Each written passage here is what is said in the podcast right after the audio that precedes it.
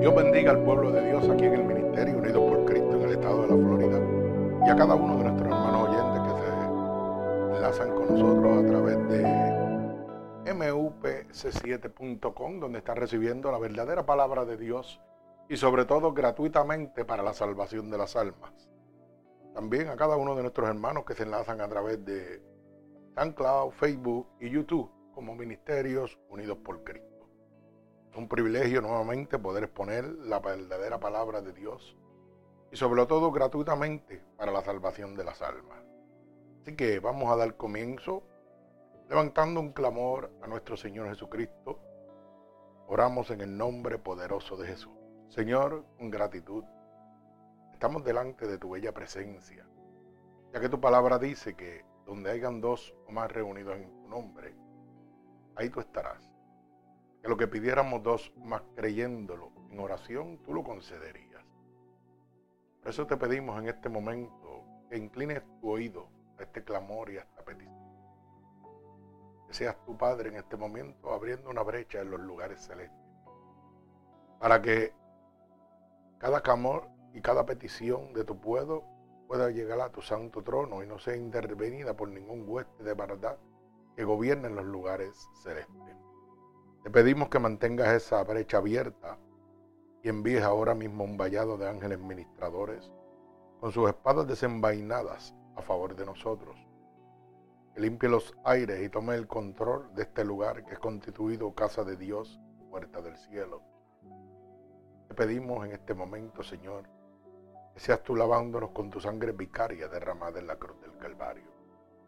Límpianos de todo pecado, de toda transgresión que hayamos cometido a conciencia o inconscientemente, ya que queremos estar limpios delante de tu bella presencia, para que tu Espíritu Santo pueda descender sobre cada uno de nosotros. Te damos toda autoridad en este momento para que tomes el control de nuestro cuerpo, de nuestra arma, de nuestro espíritu, que cada uno de nuestros pensamientos sean conformes a tu santa voluntad.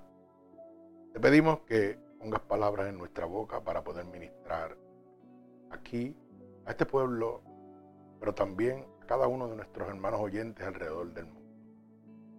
Te pedimos que envíes esta poderosa palabra como una lanza, atravesando corazones y costados, pero sobre todo, rompiendo todo yugo, toda atadura que Satanás, el enemigo de las almas, ha puesto sobre tu pueblo a través de la divertización del Evangelio pedimos que a través de esta palabra seas tú abriendo la luz del entendimiento y que miles de almas sean convertidas por tu poder, por tu amor y por tu misericordia.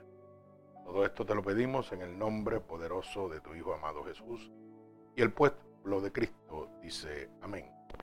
Así que nuevamente Dios les bendiga a cada uno de mis hermanos alrededor del mundo que están recibiendo esta poderosa palabra. Fíjense que en este momento, para los que anotan, esta predicación se titula Todo lo que necesito está en Cristo. Repito, todo lo que necesito está en Cristo. Y lo vamos a ver en el libro de Mateo, capítulo 19, del verso 16 al verso 30. Repito, Mateo 19, verso 16 al 30. Todo lo que necesito en Cristo. Así que vamos a proceder a dar lectura a la palabra de Dios que se lee en el nombre del Padre, del Hijo, del Espíritu Santo. Y el pueblo de Cristo dice amén. Dice así la palabra de Dios. Entonces vino uno y le dijo, Maestro bueno, ¿qué bien haré para tener la vida eterna? Él le dijo, ¿por qué me llamas bueno? Ninguno hay bueno sino uno, Dios. Mas si quieres entrar en la vida, guarda los mandamientos. Le dijo, ¿cuáles? Y Jesús le dijo, no matarás, no adulterarás, no hurtarás, no dirás falso testimonio. Honra a tu padre y a tu madre y amarás a tu prójimo como a ti mismo. El joven le dijo, todo esto lo he guardado desde mi juventud. ¿Qué más me falta? Jesús le dijo, si quieres ser perfecto, anda, vende todo lo que tienes y dalo a los pobres, y tendrás tesoros en el cielo. Ven y sígueme. Oyendo el joven esta palabra, se fue triste, porque tenía muchas posesiones. Entonces Jesús le dijo a sus discípulos, de cierto os digo que difícilmente entrará un rico en el reino de los cielos. Otra vez os digo, es más fácil pasar un camello por el ojo de una aguja que entrar un rico en el reino de los cielos. Sus, discípulos, oyendo esto, se asombraron en gran manera, diciendo, ¿quién, ¿quién pues podrá ser salvo? Y mirándolos, Jesús les dijo, para los hombres esto es imposible, mas para Dios todo es posible. Entonces respondiendo Pedro le dijo, He aquí, nosotros lo hemos dejado todo y te hemos seguido. ¿Qué pues tendremos? Y Jesús les dijo, de cierto, de cierto os digo, en la generación cuando el Hijo del Hombre se siente en su trono de gloria, vosotros que me habéis seguido también os sentaréis sobre doce tronos para juzgar a las doce tribus de Israel. Y cualquiera que haya dejado casa, o hermanos, o hermanos, o padre, o madre, o mujer, o hijos, o tierra, por mi nombre, recibirá cien veces más y heredará la vida eterna. Pero muchos primeros serán postreros, y postreros serán primeros. El Señor añada bendición a esta poderosa palabra de Dios. ¿Por qué se titula Todo lo que necesito está en Cristo? Porque tenemos que abrir la luz del entendimiento al hombre que vive completamente errado. Errado porque su pensamiento piensa que el obtener y poseer es la grandeza. Que de esa manera vamos a llegar al reino de Dios tal vez haciendo buenas obras. Pero la palabra me está diciendo lo contrario. No porque tú hagas buenas obras, no porque ayudes. Eso no te hace merecedor de la vida eterna. Yo llevo años predicando el Evangelio, libertando endemoniados, orando por las personas y eso no garantiza que yo voy para el cielo. Porque dice la palabra, no por obras, para que nadie se gloríe. Y tenemos un concepto erróneo, tan equivocado, gracias a los mercaderes de la palabra, gracias a los apóstatas de este día, que nos engañan a nosotros, haciéndonos creer que haciendo obras, que trabajando para las iglesias, que haciendo muchas cosas supuestamente buenas, vamos a heredar el reino de Dios. equivocados estamos. Qué triste. Y a lo mejor nos sorprendemos. Ah, pero ¿por qué tú dices eso? No, yo no lo digo, lo dice la palabra de Dios. La Biblia, la boca de Dios. Y a lo mejor usted pensará, oh, pero pastor, usted está leyendo su Biblia que la Biblia tuya también lo dice. Lo que pasa es que tú no lo buscas, tú no lo lees. Lo que pasa es que el hombre que te está dirigiendo no quiere que tú lo sepas. Ahí es donde está la diferencia. Y vivimos engañados. Nos sorprendemos tal vez porque pasan algunas situaciones difíciles en la iglesia. Tal vez un pastor se enriquece engañándote. Pero tú eres engañado porque no lees, porque no buscas, porque no te interesa. La Biblia dice, maldito el hombre que confía en otro.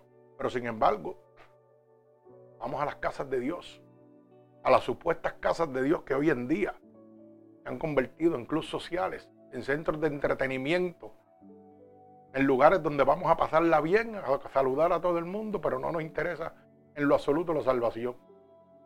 No nos dicen la verdad. Y vivimos engañados.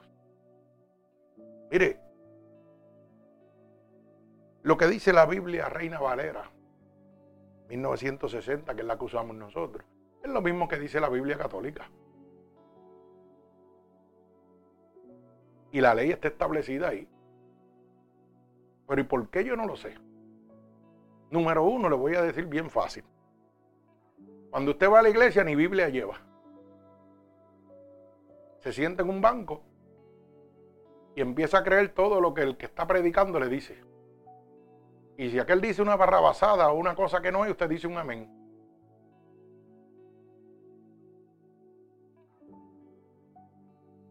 Y así somos engañados. La palabra es clara. Se supone que cuando yo voy a la casa de Dios, yo voy con mi Biblia y yo voy leyendo y buscando y confirmando que lo que el hombre de Dios está diciendo es real. Pero es lo menos que hacemos. Entonces, pero para criticar las diferentes religiones sí somos buenos. Pero ¿dónde estamos nosotros en este momento? Que nos han hecho creer que por obrar, que por diezmar, que al ofrendar, estamos más cerca de Dios. Mentira. Eso no me va a acercar a Dios en lo absoluto. Las obras no acercan a Dios. Nosotros nos acercamos a Dios cuando nos rendimos a Él, cuando lo recibimos como nuestro único y exclusivo Salvador. Nos hacen creer que todo es a base de nuestro esfuerzo, de nuestros méritos, de lo que yo soy como tal vez un gran negociador, tal vez un gran empresario, tal vez un gran maestro. Mentira. Nada sucede si Dios no lo permite. Lo que pasa es que Satanás no tiene tan ciego que no nos damos cuenta. Usted puede tener todo lo que usted quiera en la vida. Y cuando Dios dice que las cosas no van, no van a ir. Igual que yo no puedo tener nada. Y cuando Dios me quiere dar algo, me lo va a dar punto. Porque yo no necesito nada. Todo proviene de Dios. Cuando yo entiendo que todo lo mío proviene de Dios, yo vivo en paz, yo vivo en tranquilidad. Porque para empezar a recibir lo que se llama la salvación y la vida eterna, lo primero que usted tiene que aprender es que no puede ser esclavo de lo que posee. Porque eso lo aparta totalmente de Dios. Mi alma alaba al Señor. Eso le pasó a este joven rico. Fíjese lo que dice el verso 1. Entonces vino uno y le dijo, maestro bueno, ¿qué bien haré para tener la vida eterna? Wow. Y el Señor le dijo, ¿por qué me llamas bueno? Ninguno hay bueno, sino uno, Dios. Dejándole saber que solamente hay uno. La supremacía de Dios. Dice, ninguno hay bueno sino uno, Dios. Mas si quieres entrar en la vida eterna, fíjese la cláusula. Si quieres entrar en la vida eterna, guarda los mandamientos. Ya vemos una contradicción de lo que nos están enseñando hoy en día a lo que Dios ha establecido. Fíjese que la pregunta que hace este joven es, ¿qué bien haré? ¿Qué cosa buena yo puedo hacer para entrar al reino de los cielos? Para recibir esa vida eterna. ¿Qué yo puedo hacer? Y Dios le está diciendo, tú no puedes hacer nada. Solo guardar los mandamientos. No importa lo que tú hagas. A favor de la iglesia, a favor del que sea. Eso no te va a dar ningún beneficio para que Dios te perdone o entres al reino de los cielos. Eso no va a cambiar lo que Dios ha establecido para entrar al reino de los cielos. Mira, apréndase algo. Hoy en día estamos viviendo tan y tan y tan atados a las cosas de Satanás que hoy todo lo que Dios ha declarado que es pecado, que es inmoral, el hombre viene y hace una ley y lo declara. Y todo el mundo, ah, eso ya se puede hacer porque el presidente lo dijo. O el gobernador lo dijo. Pues déjeme dejarle saber un pensamiento. Esos pensamientos que llegan a mi mente que Dios me da para que la gente que se creen que saben mucho, por la sabiduría de Dios, quedan, miren, vergüenza. Apréndase algo. Y esto es muy importante que usted lo aprenda. La ley del hombre, la ley de este mundo, no puede hacer moral lo que Dios ha declarado inmoral. Así que yo no sé cuál es su pensamiento. Lo que Dios ha declarado inmoral, nunca, óigalo bien, nunca el hombre con su poder y su ley puede declararlo moral. El hombre nunca estará por encima de Dios. Es uno, para que vaya apuntando, para que vaya abriendo la luz de su entendimiento. Número dos. Aunque el hombre haya declarado el pecado legal, ante los ojos de Dios seguirá siendo pecado y traerá muerte a su vida. Así que tome la decisión, siga al hombre o siga Dios. Todo el mundo quiere ir al cielo, pero nadie quiere hacer nada para ir al cielo. Hacen todo lo contrario.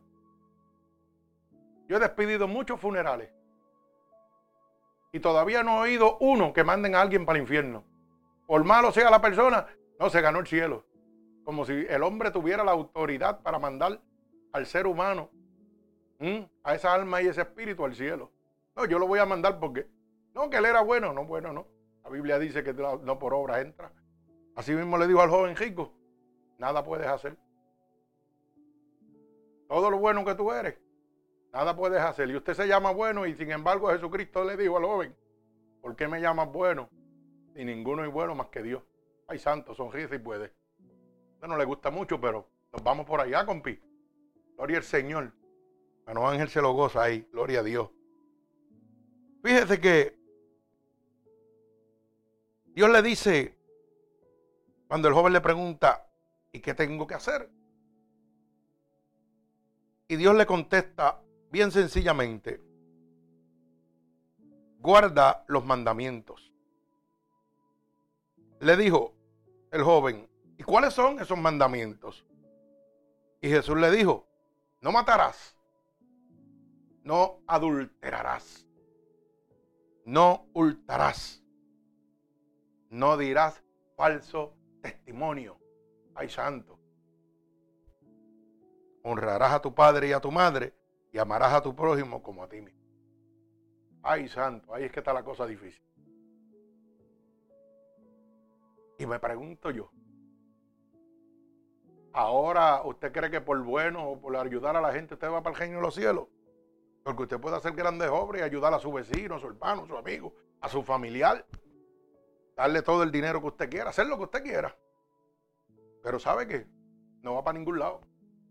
Con eso no va a entrar al reino de los cielos. La palabra es clara y dice, no matarás. Tal vez usted no mata, pero sí adultera. Ah, yo no adultero. Oh, yo no adultero. Yo no fornico, no, yo no fornico. Oh, tampoco fornica. Wow. ¿Y a qué impulsamos hoy nuestros jóvenes? No impulsamos a que los hombres de esta época, las familias de esta época, le dicen a los niños, ¿tú sabes qué? Prueba primero con tu novio, convive y después te casas. Empujándolos a las manos de Satanás. Están adulterando, están fornicando. ¿Mm?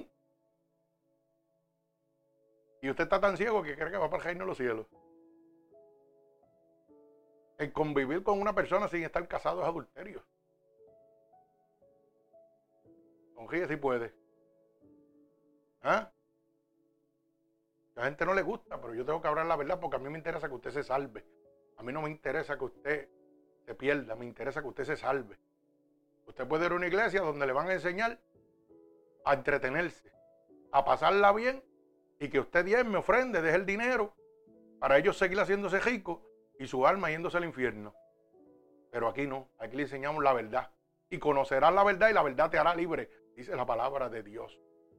Y aquí leemos, la Biblia dice, bendito el nombre de Jesús, no hurtarás. Hurtar es joval. Y a veces la gente piensa que robar tiene que ser robar un banco. ¿Mm? Tienen que ser grandes cosas.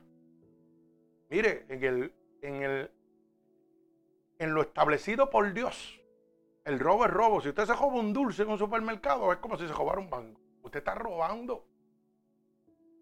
Al que roba no se le llama este pillo, se le llama ladrón. No importa lo que se robe. Para Dios es un ladrón. Entonces a veces establecimos, oh no, pero yo voy a hacer esto porque sabes que el gobierno tiene dinero y el gobierno me roba. Si el gobierno le roba, eso no importa. Pero no le roba usted al gobierno, no haga trampa. Porque está poniendo su vida, su salvación, la está poniendo en juego. Y así vivimos. Ah, no, yo olvídate, le jobo al gobierno, no me importa. Eso no es nada, ellos tienen chavos. Total, a mí me joban todo el tiempo. Mire qué fácil Satanás se lo lleva a usted y todavía no entiende.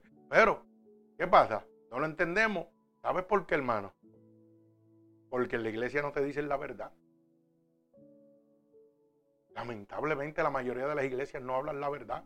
No le interesa tu alma, no le interesa tu salvación. Bendito el nombre de Jesús. Fíjese que el joven le dice al Señor, Señor, todo esto lo he guardado desde mi juventud. ¿Qué más me falta? Y Jesús le dijo, bueno, si quieres ser perfecto, anda, vende todo lo que tiene y dalo a los pobres y tendrás tesoros en el cielo. Y ven y sígueme. Mi alma alaba al Señor. Oiga, cuando le dijo eso, ese joven dice que la palabra que oyendo el joven esta palabra, se fue triste. O sea, le dio la espalda a Dios. Usted sabe lo que dice este versículo. Lo que está mostrándole es que todo lo de este mundo lo va a separar a usted de Dios. Las riquezas de este mundo lo apartan a usted totalmente de Dios. Mi alma alaba al Señor. Oyendo estas palabras se fue el joven triste, porque tenía que muchas posesiones. Era adinerado, tenía posición, tenía prestigio, pero eso no le aseguró la salvación. Al revés, hizo que la perdiera. Mi alma alaba al Señor. Entonces Jesús dijo a sus discípulos, de cierto, de cierto os digo, que difícilmente entrará un rico en el reino de los cielos. Y por segunda ocasión le dice, otra vez os digo, que es más fácil pasar un camello por el ojo de una aguja que entrar un rico en el reino de los cielos. Ay, santo, y hoy todo el mundo quiere ser rico. Hoy todo el mundo quiere tener posesiones y presumir y olvidarse de lo que Dios está ofreciendo, de la salvación, de la vida eterna. Mire, tener no es malo. Pero deje que Dios sea el que lo dé, no lo haga por usted. ¿Sabe por qué? Porque cuando usted hace las cosas por usted, usted hace que Cristo mengue a usted crecer, para usted echársela, para usted decir que usted lo que tiene es porque usted lo hizo. Mentiras de Satanás. ¿Usted no sabe que el diablo bendice? Claro que sí, a cambio de su alma. Bendito el nombre de Jesús. Pero esto es bien sencillo probarlo. Muy sencillo. Yo hice un gran negocio con Dios. Le entregué mi vida a Cristo. Me dio su salvación. Y me enseñó que yo dependo de Él totalmente. Y las cosas que a otro, que al que no le sirve a Dios, le cuestan mucho dinero, a mí Dios me las regala. ¿Mm? ¿Qué pasó? ¿Dónde está tu dinero? ¿Dónde está tu riqueza? ¿Dónde está tu poder y tu sabiduría? ¿Mm? A mí me las regalan, yo no tengo que pagarla. Confíe si puede ahora. ¿Mm? Pero no aprendemos. Somos como el bujo sin entendimiento. Que necesitamos de un arnés para ser guiados. Y mucha gente me dice, ah, pero a ti todo lo... Claro que sí, porque yo le, digo, yo le sirvo al dueño del oro y la plata del mundo, los que en él habitan. Y cuando yo quiero algo, simplemente se lo pido. Y Él me lo da si Él sabe que eso no me va a apartar de Él. Y me prepara para recibirlo. Y cuando yo tengo esa posesión que Dios me ha dado, no me importa tenerla y no tenerla. Y me pueden ofrecer el mundo, el dinero. Y eso no se mueve de ahí porque eso me lo dio Dios. Y como eso me lo dio Dios, ahí se queda. Así de sencillo es esto. Cuando tú estás en Cristo, la economía no te mueve, el dinero no te mueve, las emociones no te mueven. Te mueve Dios. Y aún así, Dios nos usa a nosotros, los hombres de Dios, dándonos cosas en unos precios ridículos para bendecir al hombre que no le sirve a Dios. Pero para que esa persona entienda que no es por él, que es porque Dios está usando un hombre de Dios para que entiendas que todo proviene de Dios. Yo le he pasado a muchas personas cientos de negocios que Dios me los ha dado a mí, que son negocios ridículos. Y la gente viene y se creen que, ah, chacho, yo soy el monstruo, porque yo soy el que sé, yo soy el que tengo dinero. Y la persona viene y sabe qué hace. Trata de arreglar las cosas a su manera. Y yo le paso algún tipo de negocio, ya el que sea, inclusive en mi taller, amigos, le he pasado piezas, herramientas, en los autopares y todo a precio mío, que han tratado de ir, porque tienen dos o tres pesos, a pelear un precio. ¿Sabe qué le pasa? Que el negocio no se da. Y después van y tienen que pagar lo que Dios dijo. Punto, se acabó. Y ahí te demuestra que tú no tienes nada, que tú no eres nada. Aquí todo se mueve por la voluntad de Dios. Pero aún así, no reconocen a Dios. Reconocen su poder, su autoridad. No reconocen que, oye, tú tienes eso porque Dios le plació tenerlo.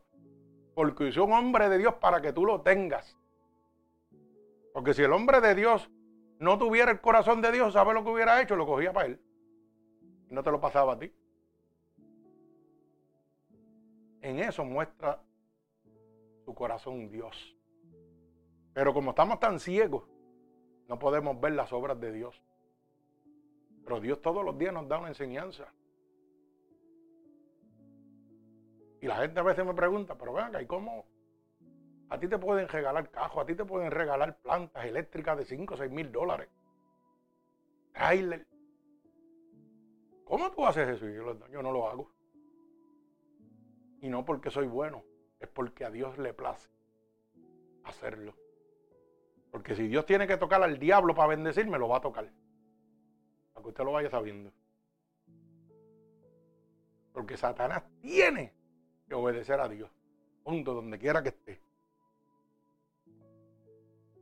¿Por qué voy por este tema? Porque estamos viviendo ciegos por las cosas de este mundo. Y no nos estamos dando cuenta de que estamos despreciando una salvación tan grande que Dios nos está dando, que Dios nos está regalando, gracias a los mercaderes de la palabra, gracias a los engañadores, a los que se lucran de usted. Bendito el nombre de Jesús. Mi alma alaba al Señor. Dice la palabra, y mirando Jesús le dijo, para los hombres, esto es imposible, para Dios ¿Sabe lo que está declarando Jesús? Que el hombre no se puede salvar por sí mismo. Que no hay nada que el hombre pueda hacer para ser salvo. Solamente Dios puede salvarlo. Dice la Biblia que no hay más que un solo nombre bajo el cielo dado a los hombres en que pueda haber salvación. Jesús, el Hijo de Dios. No hay más ningún nombre. Estamos viviendo sueños. Dice la Biblia que solamente uno tiene potestad de perdonar pecados. Se llama Jesús. No hay hombre en la faz de la tierra que pueda perdonar su pecado. Aquí no hay ni papa, ni sacerdote, ni cura, ni nada.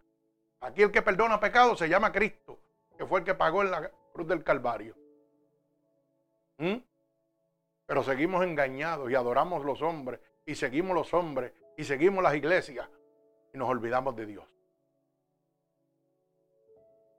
Mire, si hoy yo estoy vivo, no es por el hombre, yo estoy vivo por Dios. Porque todos los hombres me desahuciaron. Cuando yo estaba enfermo, toda la ciencia me desahució en todo sitio. Me decían que me iba a morir, que no podían hacer nada por mí. Si yo le hubiera creído a esos hombres, estuviera muerto. Pero le creí a uno que dijo, yo doy vida y vida en abundancia. Y cuando el hombre dice que no, yo digo que sí. ¿Sabe por qué? Porque Dios no comparte su gloria con nadie. Usted puede estar en la misma situación que yo estuve. Y si a Dios le place salvarlo, lo va a salvar. Y si a Dios le place llevárselo, se lo va a llevar, aunque haya el mejor este, de médico en el mundo atendiéndolo a usted. Pero seguimos pensando que el hombre es el que puede hacerlo. El que tenga oído que oiga. Bendito el nombre de Jesús. Entonces respondiendo Pedro le dijo, he aquí, nosotros lo hemos dejado todo y te hemos seguido. Pues ¿qué tendremos? Y Jesús le dijo, de cierto, de cierto te os digo, que en la generación cuando el Hijo del Hombre se siente en su trono de gloria, vosotros que me habéis seguido, también os sentaréis sobre las doce tronos para juzgar a las doce tribus de Israel. ¿Ah? Casi. Bien claro y bien sencillo. El seguir a Cristo es sentarse al lado del trono de Dios. No seguir al hombre, no seguir sus instintos personales, no seguir lo que usted piensa, no seguir lo que el hombre le dice, el seguir a Cristo. Bendito el nombre de mi Señor Jesucristo. Entonces a veces te dicen, oh, pero mira, tú te fuiste y dejaste todo lo tuyo por acá. Mire hermano, usted no tiene nada. Lo único que usted tiene es su alma y su espíritu. Usted no tiene más nada. ¿Mm? Usted es dueño de su alma y capitán de su destino. Apréndalo. ¿Por qué? Porque usted le va a dar el alma suya que usted quiera. A Satanás o a Dios. Usted se le entrega mientras está vivo. Y capitán de su destino porque usted va a guiar su alma y su espíritu o a una eternidad con Dios o a una eternidad con Satanás. Así que eso es lo único que usted tiene. Imagínese que cuando usted se muere, ¿sabe qué hermano? La mitad de jopa es lo que le ponen, la jopa picada. Imagínese usted, si usted no compra un gabán para que lo entierren, es con media jopa que usted va. Nada puede llenarse de lo que usted tiene. Y la vida carnal termina, pero el espiritual no. Dice Hebreos capítulo 9, verso 27, no está aquí, ¿verdad? Pero la Biblia dice en ese texto bíblico está establecido para el hombre morir una vez y después el juicio. ¿Usted sabe lo que significa eso? Que no hay purgatorio. Que no hay ningún sitio donde lo van a poner a usted para que le ejercen cuatro Padres Nuestros, un Ave María y vaya para el cielo. Mentiras de Satanás. Dice, está establecido para el hombre morir una sola vez y luego el juicio. Y usted dirá, ah, pastor, eso es en su Biblia, no, búsquelo en la suya. No lo busque en la mía, búsquelo en la suya. Búsquelo en la Biblia católica para que usted vea. A ver si no aparece. Pero porque usted no sabe, porque no le interesa que usted lo aprenda. Mi alma alaba al Señor. Mire, yo tengo dos regalos que son los más preciados para mí en la vida. Y son dos Biblias. Ese es el tesoro más grande que me han podido dejar aquí en la tierra. Una me la regaló mi mamá, que es con la que predico. Y otra me la regaló mi papá, que era de mi tía. Una evangélica y una católica. Y yo le doy gloria a Dios por eso. ¿Sabe por qué? Porque las dos me abren la luz del entendimiento. Un día yo dije, ¿sabe qué? Y es enorme, bella, grandísima, la tengo ahí guardada. y pegué a buscar en la Biblia católica y pegué a buscar en la Biblia mía. Y ambas dicen lo mismo. Ahora la pregunta es, ¿por qué usted no lo sabe? ¿Sabe por qué no lo sabe? Porque ese hombre que usted venera, que está allá arriba trepado, no quiere que usted sepa la verdad. Lo quiere mantener cautivo para que usted se vaya al infierno, no para que se salve. Por eso la Biblia dice, y conocerás la verdad, y la verdad os hará libre. Pero como usted no lee la Biblia, usted no la busca, pues seguirá atado a Satanás. Pero las dos dicen lo mismo. La diferencia es el hombre que la predica. Hay hombres que realmente le interesa que usted se salve. Pero hay hombres que lo que le interesa es el crecimiento, el enriquecimiento. Mi alma alaba al Señor. Y esto se ve en todo tipo de religión, hermano. Lamentablemente. En todo tipo de religión esto se ve. Mire, le voy a poner un ejemplo para que abra su, su pequeño cerebro. Oiga bien. Vamos a la iglesia. Hay gente en la iglesia que tiene necesidad. Son gente que toda la vida han estado diezmando. Vámonos por el lado de nosotros, de los evangélicos.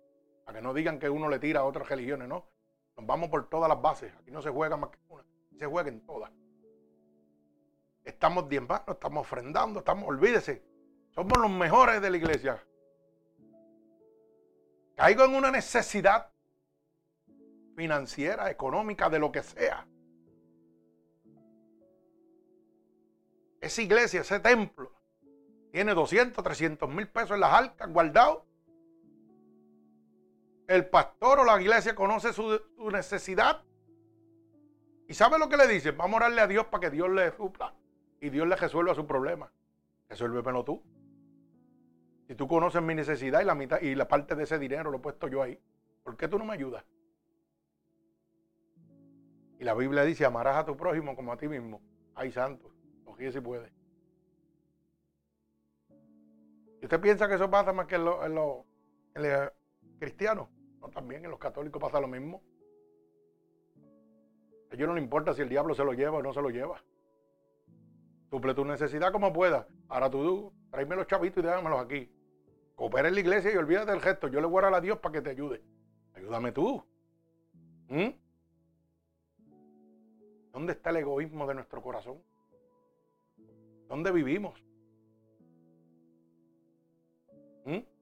¿Por qué tenemos que esperar que las cosas sucedan para poder ayudar a alguien cuando lo podemos hacer en vida? Contéstame esa pregunta. ¿Por qué la iglesia tiene que esperar a que Dios lo haga cuando tú lo puedes hacer? Hay cosas que Dios le va a tocar hacer, pero hay cosas que nosotros nos tocan hacer.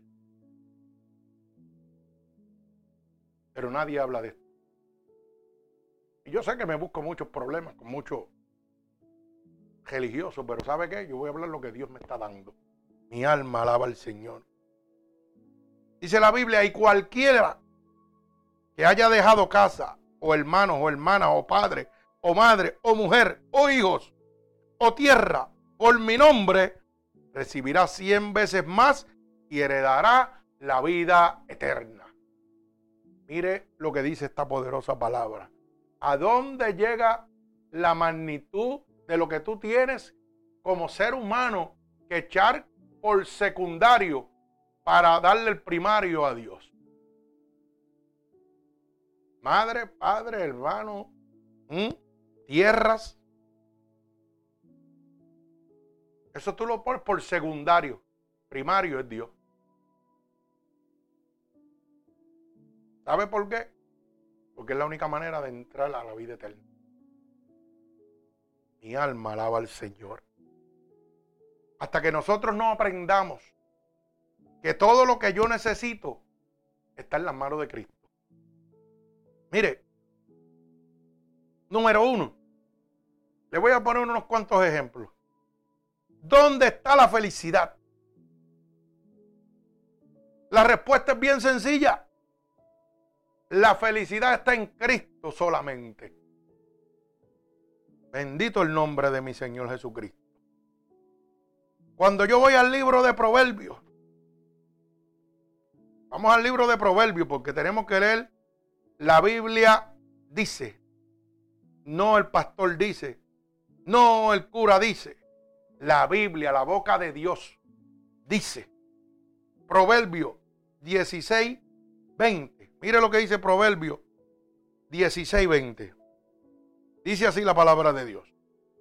El entendido en la palabra hallará el bien y el que confía en Jehová es bienaventurado, o sea, es bendecido. Mi alma alaba al que vive y reina, gloria a Dios. ¿Sabe qué? El Señor dijo, se regocijará vuestro corazón y nadie quitará de vosotros ¿ah? el gozo. Y el que confía en el Señor, esté feliz. Eso es palabra de Dios, eso es promesa de Dios. O sea, que la verdadera felicidad es confiar en Cristo. No es confiar en lo que usted tiene o en lo que usted puede hacer. Es confiar en Dios. Mi alma alaba al que vive y reina. Gloria a Dios. Dios es poderoso. Mi alma te alaba. ¿Sabe qué? Dios ha declarado que solamente habrás regocijo en tu corazón a través de Él. Que nadie podrá quitar el gozo que Dios te da. Y que aquel que confía en Él realmente es feliz.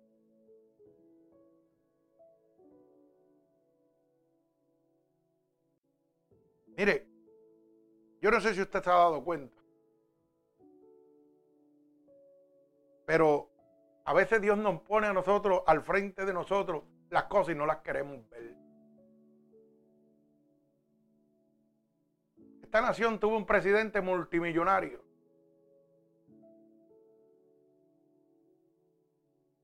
Un presidente arrogante, un presidente prepotente. Sin embargo, no era feliz. ¿Y cómo usted lo sabe? Simplemente mire su cara, mire su vida y mire como su propia mujer que estaba a su lado lo trataba. Ahí no hay felicidad. Hombre que supuestamente lo tiene todo materialmente. Y Dios se lo está mostrando y usted no se da cuenta. Así de ciego estamos nosotros. Bendito el nombre de Jesús. Que todavía no entendemos que la felicidad, el regocijo, viene de Dios. Mi alma alaba al que vive y reina. ¿Dónde encuentro yo la paz?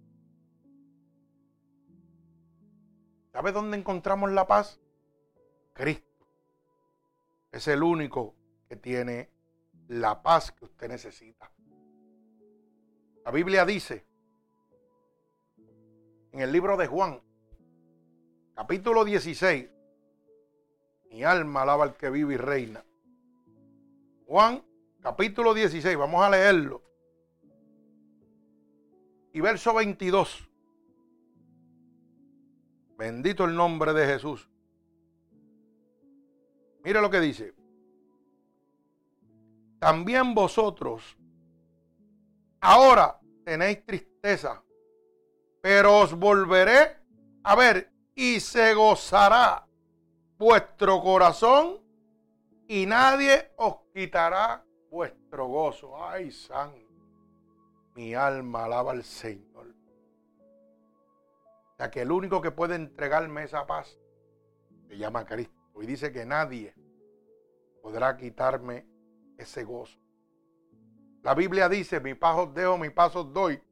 No como el mundo la da, yo la doy. Bendito el nombre de mi Señor Jesucristo. Gloria a Dios. ¿En dónde encuentro yo el consuelo? El consuelo solamente puede provenir de Cristo. Es el consolador. La misma Biblia dice que Dios ha dejado el Espíritu Santo, que es el consolador. Ese es el único que puede consolarte. ¿Sabe por qué? Porque Cristo era un varón experimentado en dolor y sufrimiento. No hay nada que calme tu dolor más que solo Cristo. Bendito el nombre de Jesús. Por eso la palabra dice, no se turbe vuestro corazón ni tenga miedo. Cuando yo el libro de San Juan, libro de Juan, capítulo 14, y verso 27, mire lo que dice. 14, 27, Juan. Y después mi alma alaba al Señor devorcado. Satanás entró en él. Entonces Jesús le dijo, lo que vas a hacer, hazlo pronto. Pero ninguno de los que estaban en la mesa entendió lo que él dijo esto. Porque algunos pensaban, puesto que Judas tenía la bolsa, que Jesús le decía, compra lo que necesitamos para la fiesta, o que diese algo a los pobres. Mi alma alaba al Señor Jesucristo. Gloria a Dios. Mire, cuando nosotros vemos diferentes versículos en la Biblia que nos hablan a nosotros de hombres que, como Judas, vendió a Cristo por monedas. Vemos lo terrible de la consecuencia que tuvo cuando tuvo que llegar al desespero de ahorcarse por haber traicionado a Dios. Cuando nosotros cambiamos, traje este texto para hacer una referencia. Cuando nosotros cambiamos lo que Dios nos está entregando a nosotros, esa salvación gratuita que nos entrega paz, que nos entrega gozo, por las cosas materiales de este mundo, estamos haciendo lo mismo que Judas. Estamos entrando en un mundo de opresión. No tenemos paz, no tenemos felicidad, no tenemos nada. Por eso es que usted ve que tantas personas pudientes terminan ahorcándose como Judas cuando pierden todo lo material. Y nosotros los cristianos vivimos Dios dio y Dios quitó. Cuando tenemos gozamos y cuando no tenemos también. Porque es que no dependemos del hombre, no dependemos de nosotros mismos, dependemos de Dios. Hemos entendido que Dios es el que nos da la paz, que Dios es el que nos da la felicidad, que Dios es el que nos llena. Bendito sea el nombre de Jesús. ¿Dónde encuentro yo un compañerismo sincero que no me abandone? En Cristo. Su palabra dice no te dejaré y no te desampararé. ¿Cuántos amigos suyos los han traicionado? ¿Cuántas parejas los han traicionado? ¿Cuántas mujeres, matrimonios, entre uno y otro, los han abandonado, los han dejado, los han desamparado? ¿Mm? ¿Cuántos hijos han desamparado sus familias, sus padres, sus madres? ¿Mm? Sin embargo, Dios te ha prometido, no te desampararé y no te dejaré. No importa lo que nosotros hacemos. Nosotros sí perdemos la salvación con nuestras decisiones. Pero Dios no se separa de nosotros. Él está ahí esperando con los brazos abiertos que nosotros volvamos a Él. Pero su palabra dice claramente que Dios no contienda con el hombre para siempre, que tiene un término. Y puede ser que te sorprenda la muerte. Y se, se te acabó la oportunidad que Dios tenía preparada para ti. Bendito sea el nombre de Jesús, pero no te dejó nunca. Estuvo siempre esperando por ti en todo momento. Bendito sea el nombre de mi Señor Jesucristo. La gloria sea de Dios. Cuando yo miro la palabra de Dios, puedo ver cada una de las promesas que Dios ha establecido para mí. Pero si no las busco, no las voy a recibir. Dios va a hacer una parte Y la parte de Dios es ofrecerla, la de nosotros es obtenerla. Bendito sea el nombre de mi Señor Jesucristo. Mire lo que dice la palabra en el libro de Hebreos, capítulo 13 y verso 5. Hebreos, capítulo 13, verso 5. No sean vuestras costumbres sin avaricia, contento con lo que tenéis ahora, porque dijo, porque Él dijo, no te desampararé ni te dejaré. Es promesa de Dios para ti y para mí, que Dios nunca te va a dejar. Nosotros sí lo dejamos, nosotros sí lo abandonamos y lo cambiamos por cualquier cosa. El problema de nosotros, hermanos, es que queremos usar a Dios como una TH, la tenemos en la cartera y cuando viene la necesidad, la meto en, la, el cajero, resuelvo mi problema, saco el dinero y pago. Después vuelvo y lo meto en la cartera hasta que no tengo otra necesidad. Y así queremos usar a Dios, a nuestra conveniencia simplemente.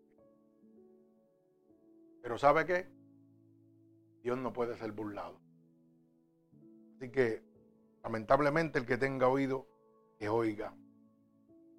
Otra pregunta que podemos hacernos. ¿Dónde encuentro la vida? Solo en Cristo hay vida. La palabra dice que el que cree en el Hijo tiene vida. Mi alma alaba al Señor. Dios es bueno y para siempre su misericordia. La vida no la encuentro en las cosas que yo puedo lograr. La vida yo la encuentro en Cristo Jesús. Mi alma alaba al Señor, gloria a Dios. Mire cómo dice el libro de San Juan, de Juan, capítulo 3. Gloria a Dios. Y verso 36. Dice la boca de Dios, el que cree en el Hijo tiene vida eterna, pero el que rehúsa creer en el Hijo no verá la vida, sino la ira de Dios estará sobre él. Ay, santo. Mi alma alaba a Cristo. Oiga bien, no solamente pierdes la vida eterna, sino que la ira de Jehová estará sobre ti. El tú rehusar a Dios. Dice la boca de Dios, no lo digo yo, dice la Biblia. Mi alma alaba al Señor. Pero volvemos a lo mismo. Usted no lo sabe porque sigue al hombre y no le interesa conocer de Dios. Pero a nosotros nos interesa que usted se salve. Entonces la pregunta es, ¿quién puede suplir todas nuestras necesidades? ¿Quién me puede dar la felicidad? ¿Mis logros? ¿Quién me puede dar paz? ¿El dinero? ¿Los amigos? No. ¿Quién me puede consolar? El hombre. El hombre que cuando tienes una depresión, como le llaman ellos, una situación que, donde necesitas consuelo, lo primero que hace es darte un calmante, una droga. Ese es el consuelo. Te embrutece por un par de minutos o un par de horas y luego que se va el efecto de esa droga, de ese medicamento que te dieron para que olvides, sigue el problema en el mismo lugar. Ese es el consuelo que el hombre te, te puede dar. No, Cristo te da un consuelo. Un consuelo que lo vemos en los funerales. Cuando Cristo llega, ¿cómo es posible? ¿Mm? Es una persona que haya perdido un familiar, está en gozo, riéndose y gozando. Y cuando vemos otra persona que se muere, alguien, algún tipo de persona, está destruido, acabado y destrozado. y no encuentra consuelo en ningún sitio. ¿Por qué esos dos ejemplos? Porque uno es el que confió en Dios, que es el que tiene el consuelo y está alegre en medio de una pérdida. Pero el otro es el que confió en su poder, en sus logros en sus riquezas y no encuentra consuelo en ningún sitio. Ay, santo, mi alma, alaba a Dios. Y muchas personas del mundo, cuando ven el hombre de Dios, la mujer de Dios, que en medio de una situación de pérdida humana está en gozo, dicen, ah, ese parece que no tiene corazón. Mira, está tranquilo y no lo siente, no, hermano. Es que tiene el gozo de Dios, tiene la felicidad de Dios. Esas son cosas que el hombre no acaba de entender. Bendito sea el nombre de mi Señor Jesucristo. Cuando el salmista, ¿verdad? David, en el libro de los Salmos, en el verso, en el capítulo 24, vamos a ver qué dice David en el capítulo 24 y verso 1. Bendito sea el nombre de Jesús. Nos deja saber claramente quién puede suplir todas mis necesidades, no algunas,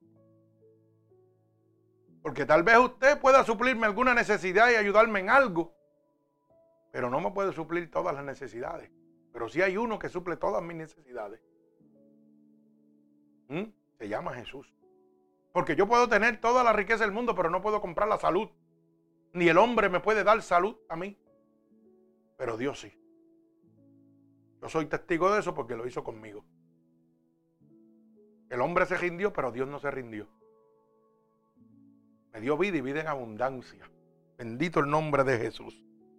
Mire, David nos deja saber que el único que puede suplir todas sus necesidades es Cristo. Dice la palabra en el Salmo 24, verso 1. De Jehová es la tierra, oiga bien, y su plenitud. Ay, santo. El mundo y los que en él habitan. Casi nada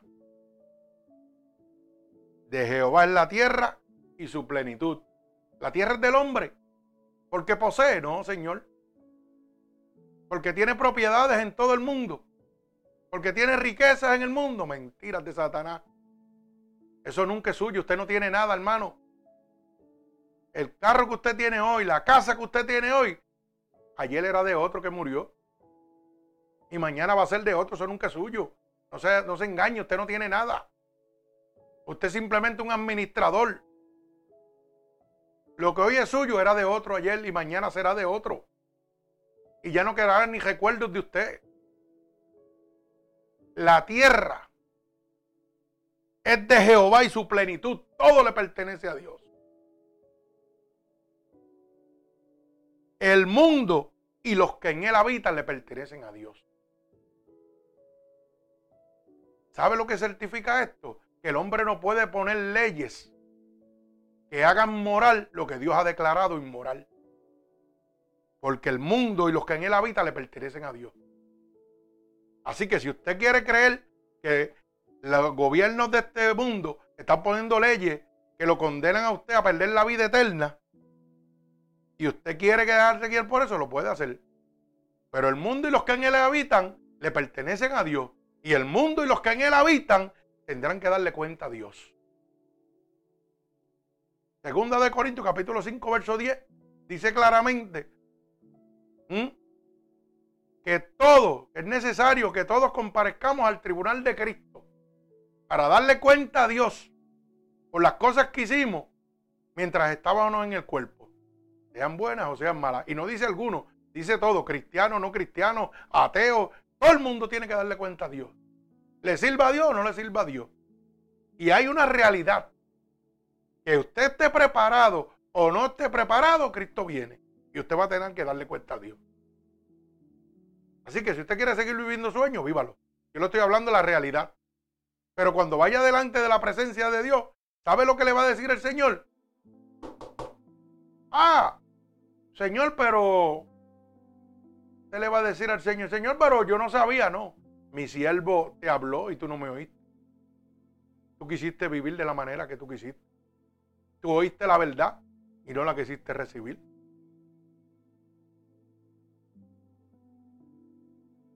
O sea que Dios no condena, se condena usted mismo, hermano.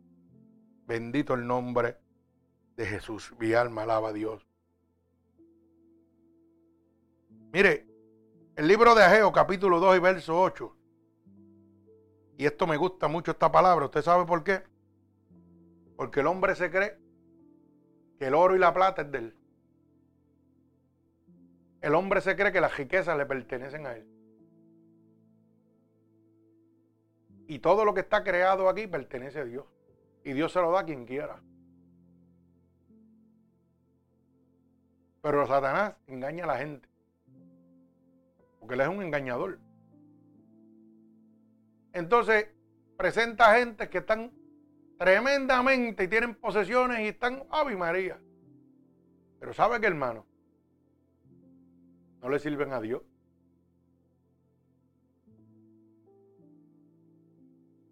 Y la vida es temporera.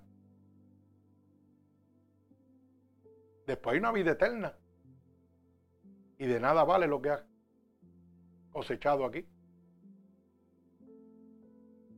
Pero Satanás te presenta la cara del tener, del obtener, pero no te presenta la cara de infelicidad que tiene.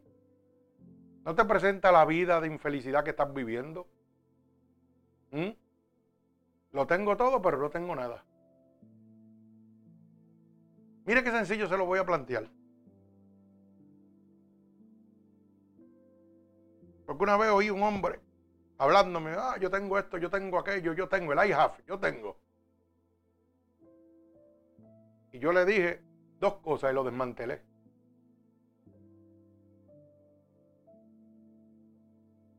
Dos cositas nada más le dije.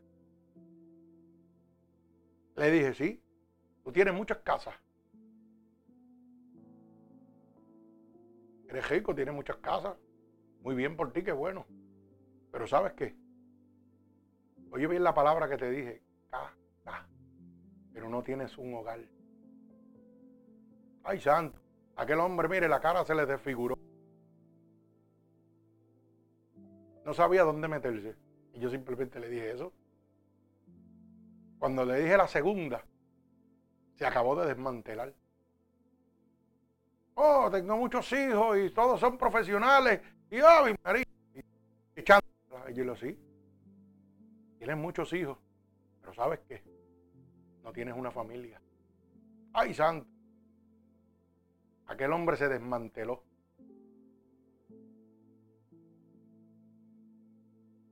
Y lo único que preguntó, ¿y esa sabiduría de dónde viene? Es Dios. Dios es el que te está hablando, no soy yo.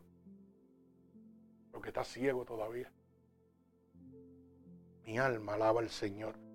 Gloria a Dios. Dios es bueno. Egeos, capítulo 2 y verso 8. Apóntelo y búsquelo en su Biblia. Para que no diga que el pastor dice. Egeos capítulo 2, verso 8. Dice Jehová, mía es la plata y mío es el oro, dice Jehová de los ejércitos. ¿Y ahora qué pasó? No si puede. ¿Mm? ¿Y tú crees que eres dueño de algo? Estamos engañados, hermano. Tenemos que abrir la luz del entendimiento. Estamos perdidos. Mi alma alaba al Señor. Después de haberte hablado de todo esto, hay una pregunta. Que lo más seguro es la pregunta que te estás haciendo en este momento. ¿Y cómo yo recibo todas esas? La felicidad, la paz, el gozo, el consuelo. ¿Cómo yo las puedo recibir? Mi alma alaba al Señor. Hay una zona marina, hermano, y es a través de Cristo.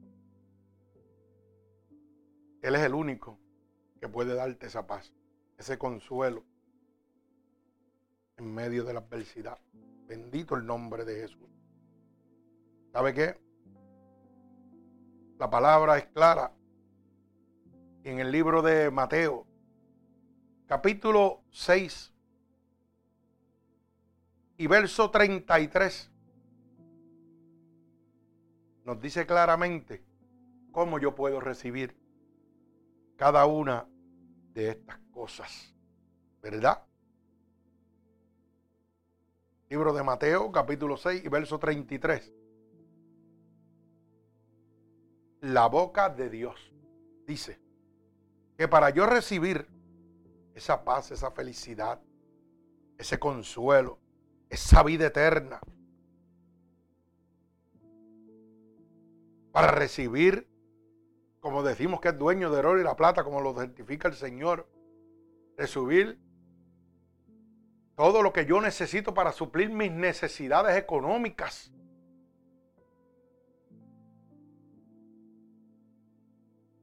Hay una sola manera. Y está en el libro, en Mateo capítulo 6, verso 33. Dice así. Mas buscad primeramente el reino de Dios y su justicia y todas las cosas os serán añadidas. Repito, más buscar, oiga bien, no dice segundo, sino primeramente, dale el primario a Dios, busca a Dios primero. Dice, buscar primeramente el reino de Dios y su justicia y todas estas cosas os serán añadidas. Todo lo que tú necesitas proviene de Dios porque es dueño del oro y la plata del mundo y los que en él habitan. Y si tienen que decirle a un demonio que te bendiga, se lo va, a, lo va a hacer como él quiere. Porque es dueño del mundo y los que en él habitan. Pero la regla principal hay que buscarlo él primero. Busca el reino de Dios y la justicia de Dios, no la del hombre. El hombre no tiene justicia. Dios sí. El gobierno del hombre es corrupto. El gobierno del hombre se vende por dinero. La justicia del hombre se vende por dinero. Pero la justicia de Dios no puede ser sobornada. Tú no puedes pecar y irle a donde Dios a decirle, te voy a dar tanto para que eches el mandamiento que, que, que violé a un lado para yo poder entrar al reino de los cielos. No, hermano. Si le fallaste a Dios, y cometiste un pecado que es de muerte, vas para el infierno. Ahí no hay negocio. La justicia de Dios no es como la del hombre, es variante y accesible al dinero. Tú puedes leer cómo hacen los criminales, los narcotraficantes. Y no narcotraficantes, hasta los del gobierno y todo el mundo por ahí. Tienen un caso en la corte, compran el juez, le compran un cajo, le compran, le dan dinero inocente aunque sea culpable. Eso lo puedes hacer en la tierra, pero en el mundo de Dios no lo puedes hacer. En el mundo de Dios eres culpable y vas a pagar como culpable. Y la Biblia dice que el pecado es muerte. Primera de Juan, capítulo 3, verso 8, nos deja saber una cosa bien clara. Dice Primera de Juan, capítulo 3, verso 8, el que practica el pecado es el diablo. Así que si usted está pecando y se pasa diciendo que usted va a la iglesia y es hijo de Dios, no todos somos hijos de Dios. Todos somos creación de Dios, apartados a causa del pecado. Por eso el verso 9 dice, pero para eso vino el Hijo de Dios, para deshacer las obras del diablo. O sea que la muerte de Cristo te da una oportunidad. Esa oportunidad que te está ofreciendo en este momento. Pero te habla claro. Si vives en pecado, no eres mío, eres del diablo. No digas que eres hijo mío. No te sigas engañando a ti mismo. Bendito sea el nombre de mi Señor Jesucristo. Mire, yo aprendí una cosa y culmino con esto. No hay persona más pobre en el mundo entero sobre la faz de la tierra que la que posee solamente cosas materiales.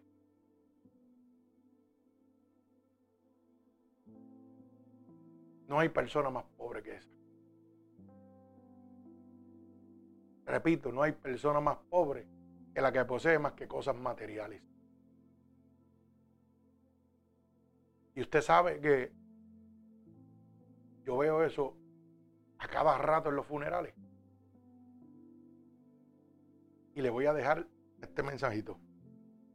Usted nunca verá o ha visto en algún funeral un camión de mudanza detrás del carro fúnebre. Ay, santo. ¿Usted sabe por qué? Porque no podrá llevarse nada de lo que tiene aquí.